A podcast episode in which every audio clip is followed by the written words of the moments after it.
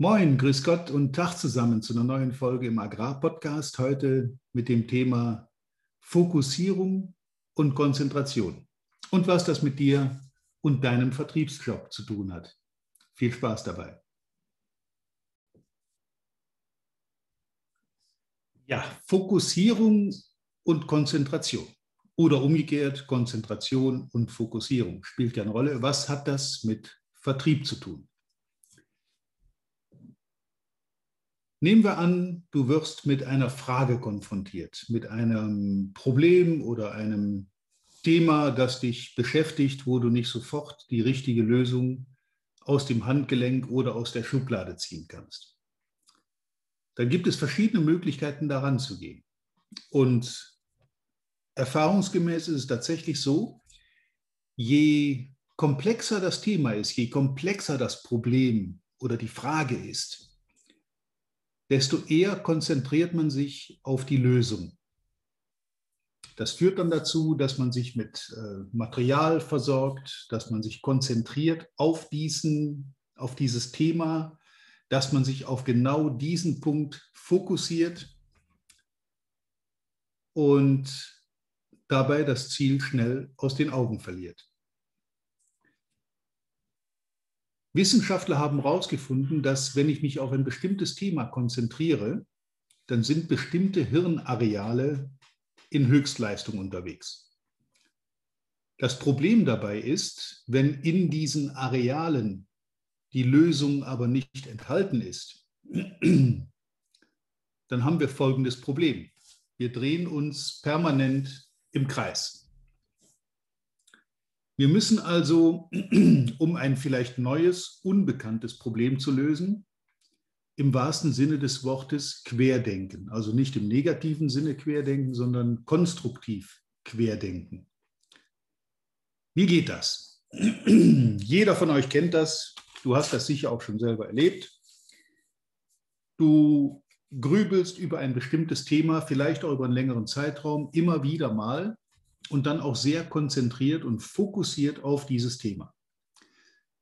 Logischerweise sind dann nur die Hirnareale in Aktion, die dazu angesprochen werden. Jetzt mag die Lösung aber in anderen Hirnarealen liegen und von dort eine Lösung relativ leicht möglich sein. Weil wir uns aber jetzt konzentriert haben auf die konkrete Problemlösung und auf diesen Punkt, um den es genau geht, ist das kontraproduktiv.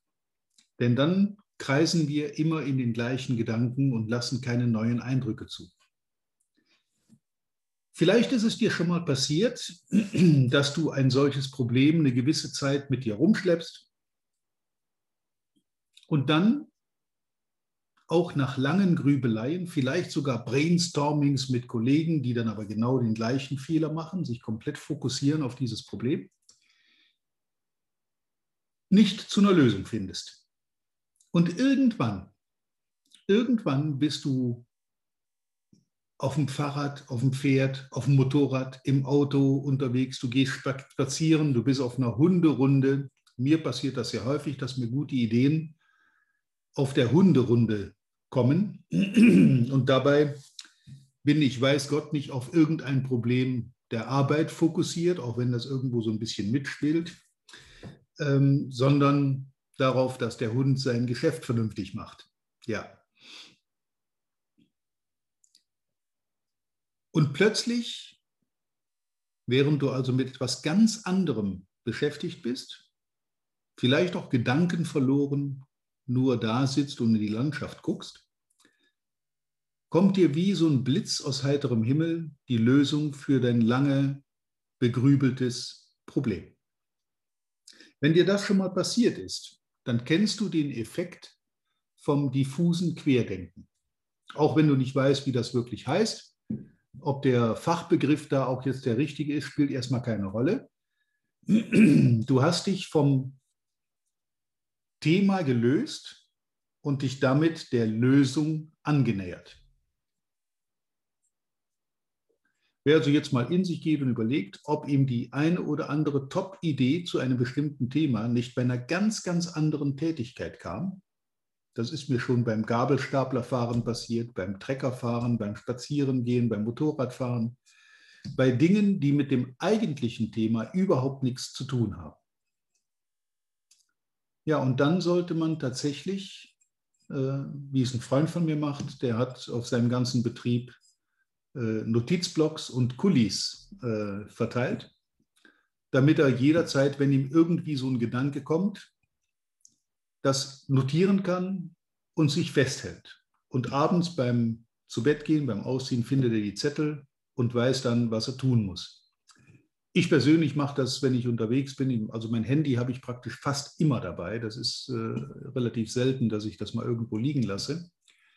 Da gibt es eine Notizbuchfunktion, da kann man dann kurze Texte reinsprechen, wenn einem so ein Gedanke kommt, kurz mal einen Zweizeiler in dieses Notizbuch und das dann regelmäßig auswerten, so dass man mit diesen Lösungen dann auch arbeiten kann. Denn eins ist sicher, wenn dir die Top-Idee gekommen ist, abseits von Konzentration und Fokussierung, dann solltest du die notieren, weil die ist relativ schnell auch wieder weg. Man sollte sich tatsächlich dann auch eine Gelegenheit schaffen, ähm, wie ich die festhalten kann. Kurze Notiz, Zettel, Notizbuch im Handy, wie auch immer, das ist individuell, wie das jeder machen mag aber diesen Gedanken festhalten, diesen Gedanken niederschreiben und wenn es auch nur ein Titel oder ein Stichwort ist, was reicht, um den Gedankenprozess wieder in die Richtung zu bringen, dann ist das sehr hilfreich. Und wenn ich diese Notiz dann habe, es gibt ja dieses geflügelte Wort, eine Idee, die nicht binnen 72 Stunden eine Handlung nach sich zieht, also eine konkrete Aktion, um sie in Gang zu setzen, kann man wegwerfen, weil die nicht mehr umgesetzt wird. Es muss also innerhalb von 72 Stunden irgendetwas passieren oder drei Tagen von mir aus, mit dem ich diese Idee dann in die Praxis transferiere. Die ersten Planungen, die ersten Notizen, die ersten Ausarbeitungen, äh, Details, die noch bedacht werden müssen, dafür muss ich mich dann schon wieder konzentrieren.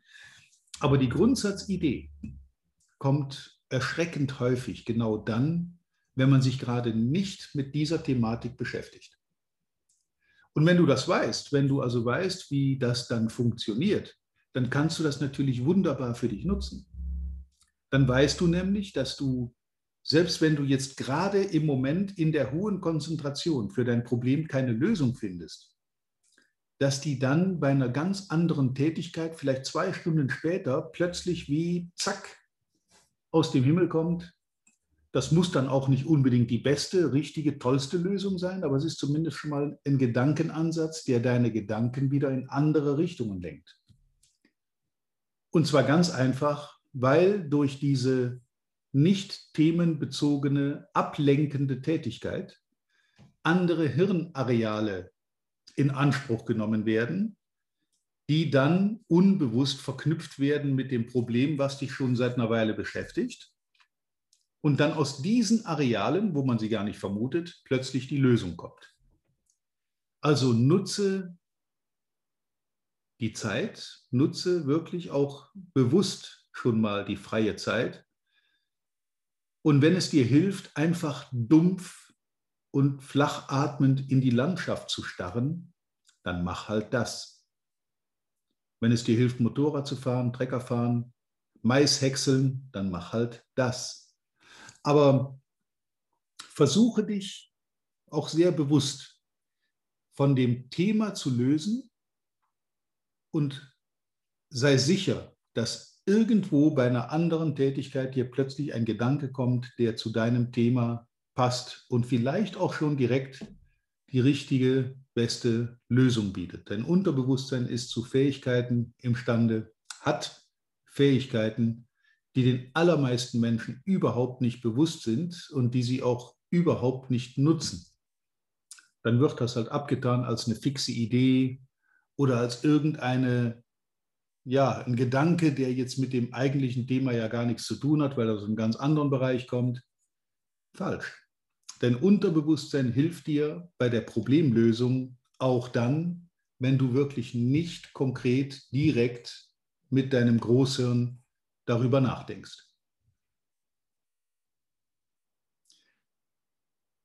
Horche in dich, ob dir das jemals passiert ist, dass dir eine Idee komplett außer der Reihe bei einer ganz anderen Situation gekommen ist. Und wenn das der Fall ist, dann weißt du, warum das so ist. Also setz dich von Zeit zu Zeit vielleicht auch mal dumpf und flach atmend an einen Acker, starre auf ein Gerstenfeld oder ein Maisfeld, äh, beobachte Vögel, sinnentleert in der Gegend rumsitzen, dumpf gucken und Ideen entwickeln. Und wenn dich dabei irgendeiner stört, das Telefon klingelt oder jemand kommt ins Zimmer oder jemand kommt vorbei und spricht dich an, dann sagst du einfach, ich arbeite. Das wird dir auf Anhieb keiner glauben, aber in Wirklichkeit ist es tatsächlich so.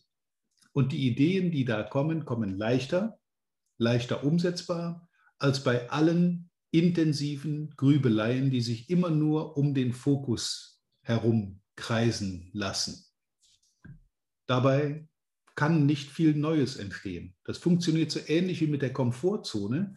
Wenn man sich in der Komfortzone aufhält, da wo man sich auskennt, wo man zu Hause ist, wo man souverän ist, da kann einem nicht viel passieren. Da wird es auch nicht viel Neues geben. Das Neue passiert außerhalb deiner Komfortzone und außerhalb deines Bewusstseins. Da kommen die neuen Dinge dazu. Und sobald du diese neuen Dinge kennengelernt hast, gehören die eben dann in deine Komfortzone und gehören dazu.